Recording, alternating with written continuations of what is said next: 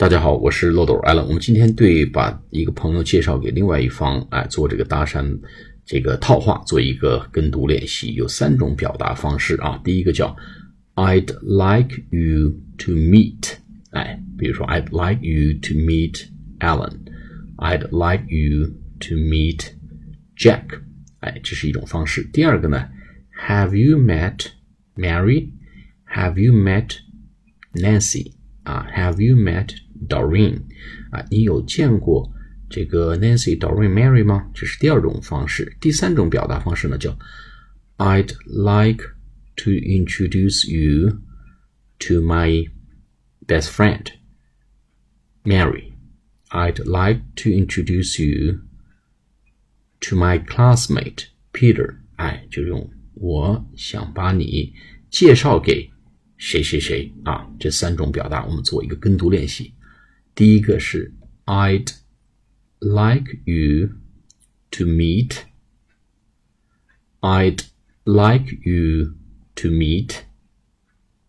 I'd like you to meet.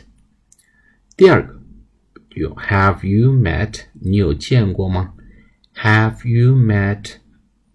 Have you met? 第三个 I'd like to introduce you to.